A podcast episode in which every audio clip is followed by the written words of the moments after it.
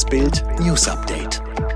Es ist Mittwoch, der 22. Dezember und das sind die Bild Topmeldungen am Morgen. Streit um Corona-Maßnahmen, der Giftgipfel formfest. Nach Zulassung erste Novavax-Lieferung im Januar. Hempel wirft bei WM Nummer 5 der Welt raus, deutsche Darts-Sensation. Deutschland fürchtet den Omikron-Lockdown. Doch beim Corona-Gipfel mit Kanzler Olaf Scholz, Gesundheitsminister Karl Lauterbach und den Länderchefs kam es gestern zu großen Corona-Abrechnungen. Und zwar mit dem Chef des Robert-Koch-Instituts, Lothar Wieler. Grund, das RKI hatte kurz vor Gipfelbeginn ein eigenes Papier vorgelegt und schärfere Maßnahmen gefordert. Darunter maximale Kontaktbeschränkungen, Schließung von Restaurants und Kneipen, längere Weihnachtsferien. Also Vollalarm.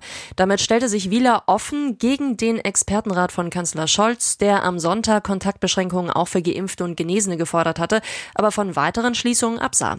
Diese Chaos-Kommunikation ließen Scholz und Lauterbach dem RKI-Chef nicht durchgehen. Wie Bild erfuhr, stellte Scholz gleich zu Gipfelbeginn klar, Grundlage für das Corona-Treffen seien die Einschätzungen des Expertenrats der Bundesregierung und nicht die des RKI. Noch deutlicher wurde Lauterbach, dass es heute veröffentlicht wurde, war nicht abgestimmt und nicht ideal. Auch für ihn sei der Expertenrat bindend. Nummer 5 im Kampf gegen Corona. Jetzt kommt der Impfstoff Novavax auch nach Deutschland. Erst am Montag hatte die Europäische Arzneimittelagentur EMA die Zulassung des Totimpfstoffs von Novavax empfohlen. Die EU-Kommission genehmigte daraufhin das Mittel als fünften Impfstoff gegen Covid-19. Schon im August hatte die EU 200 Millionen Dosen bei Novavax bestellt. Vier Millionen davon gehen an Deutschland. Im Januar sollen laut Novavax die ersten Dosen geliefert werden. Wann genau und in welcher Menge ist allerdings noch offen.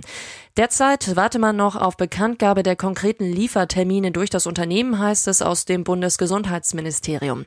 Das Ministerium sei an einer schnellstmöglichen Lieferung interessiert. Mit den in Deutschland erwarteten vier Millionen Impfdosen können zwei Millionen Menschen vollständig geimpft werden. Wie bei den meisten anderen Corona-Impfstoffen sind bei Novavax für den vollständigen Impfschutz zwei Dosen im Abstand von drei Wochen erforderlich.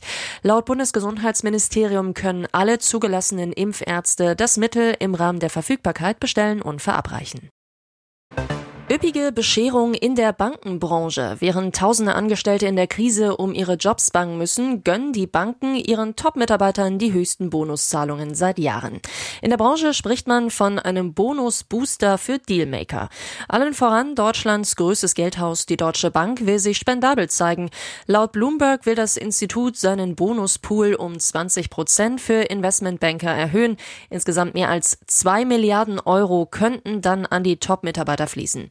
Bonus für die einen, Kündigung für die anderen. Noch im Oktober hatte die Bank angekündigt, 200 Filialen bis 2023 schließen zu wollen. In diesem Zuge sollen auch Stellen wegfallen. Auch die Top-Mitarbeiter der teilstaatlichen Commerzbank können laut Handelsblatt mit höheren Bonuszahlungen für das Geschäftsjahr 2021 rechnen. Gleichzeitig sollen bis 2024 rund 10.000 Stellen gestrichen werden und 790 Filialen wegfallen.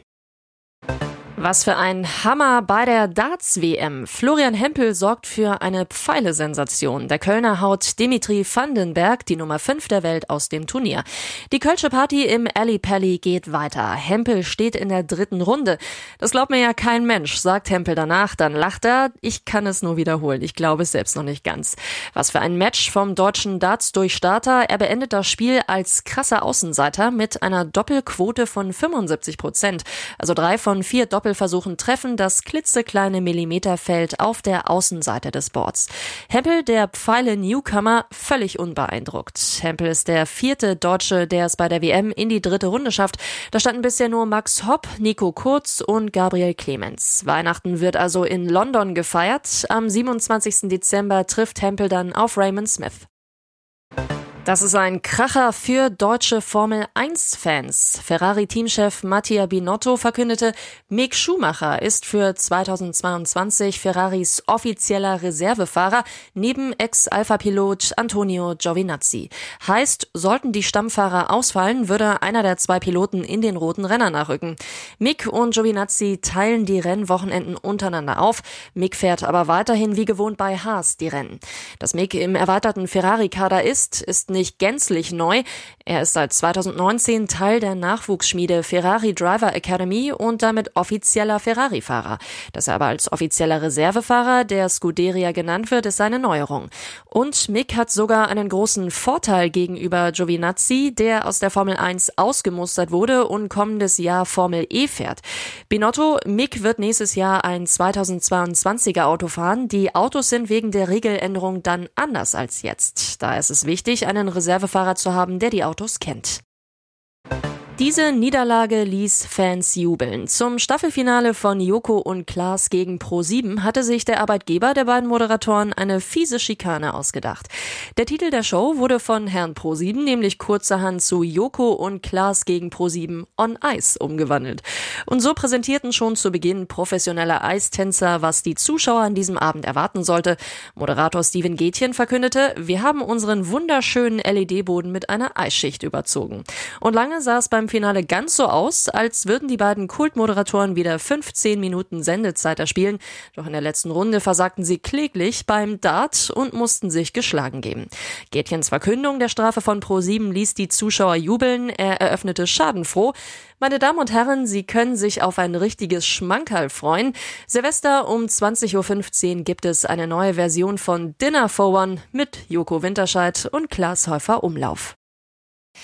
Alle weitere News und die neuesten Entwicklungen zu den Top-Themen gibt's jetzt und rund um die Uhr online auf Bild.de.